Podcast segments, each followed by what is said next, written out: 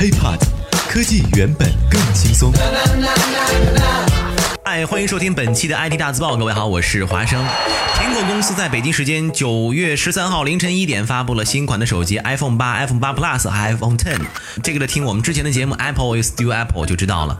而且对于目前的 iPhone 来说，六十四 G 的产品呢，完全是不够用的。也就是说，如果你想购买一台 iPhone Ten，就只能选择二百五十六 G 的版本，售价呢也就到了九千六百八十八元。从二零零七年推出第一款 iPhone 之后，十年期间，苹果发售了十五款机型，销量达到了十二亿部以上，而且 iPhone 的营收占了苹果总营收的将近三分之二。根据最新的数据显示，在截止到九月三十号的财年中，苹果 iPhone 的销量超过了一千四百亿美元，这支撑了苹果成为了世界上最有价值的公司之一。我们回顾一下，苹果在推出了 iPhone 六之后，二零一四年的销量猛增，当年总收入增长了百分之二十八，而 iPhone 六 S 的销售量则出现了十多年来的首次下滑。也就是说，新款 iPhone 的销售状况将会决定苹果在未来一年的命运，以及它在人工智能、无人驾驶汽车等多样化领域的投资程度。在手机行业竞争日趋激烈的现代，应该说是一片红海再加白热化。苹果手机将自己的价格定位呢，则是越来越高。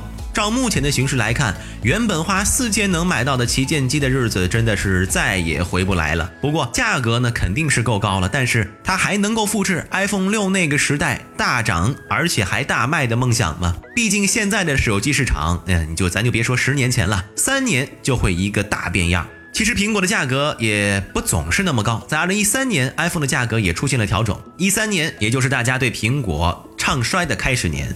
一一年，乔布斯不幸离世，库克接班。随后，iPhone 的销量增长开始变缓，而同时代，三星所领导的安卓阵营开始全面攻城略地，市场份额更是屡创新高。很多人都在担心，乔布斯打造的苹果帝国或许真的要掉队了。而且，当时呢，很多人也认为，苹果的失落是因为新任 CEO Tim Cook 拒绝推出低端 iPhone，苹果的产品线太过高端，对亚洲、东欧和南美的用户不够友好。而这些市场恰恰就是智能手机行业新希望。随后呢，人苹果也照办了。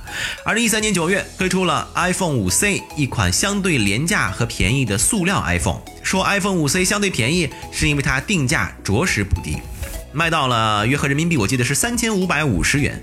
它居然还缺乏一个最新的功能。最终呢，消费者选择用脚投票，iPhone 五 C 的销量并未达到苹果的预期。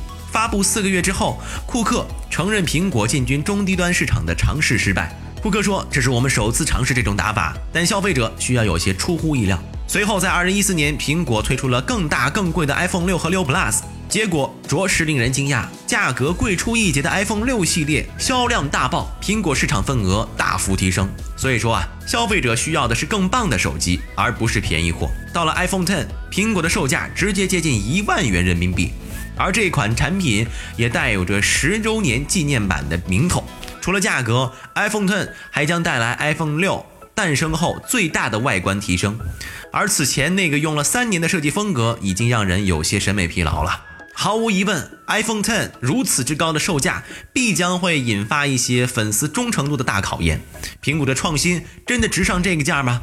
对于苹果来说，有时候也时举无奈。如此高昂的价格，并不是为了抑制 iPhone Ten 的销量，一方面是平衡它的产能，因为产能不足，良品率比较低，所以自然市场定价会高一些；另一方面，也是防止近几年更新幅度最明显的 iPhone Ten 过度透支市场需求，拖累了之后的产品。所以说，从他们的角度来讲，iPhone Ten 绝对算不上完美，但也算是目前量产能力的技术极限了。所以我们可以理解为，苹果用了一个相当高的定价，为 iPhone 八这种例行更新留出了市场空间，而收割那些当时犹豫是否买七一代的消费者的购买需求，并且呢，再用 iPhone Ten 作为纪念版的机型，对外来展示自家的创新以及革命性技术，让消费者对苹果保持好奇心和期待，避免消费者向高端安卓全面屏机型的流失。所以说，一切的市场就要等到十月份 iPhone Ten 正式可以预约购买之后，它的市场反应，以及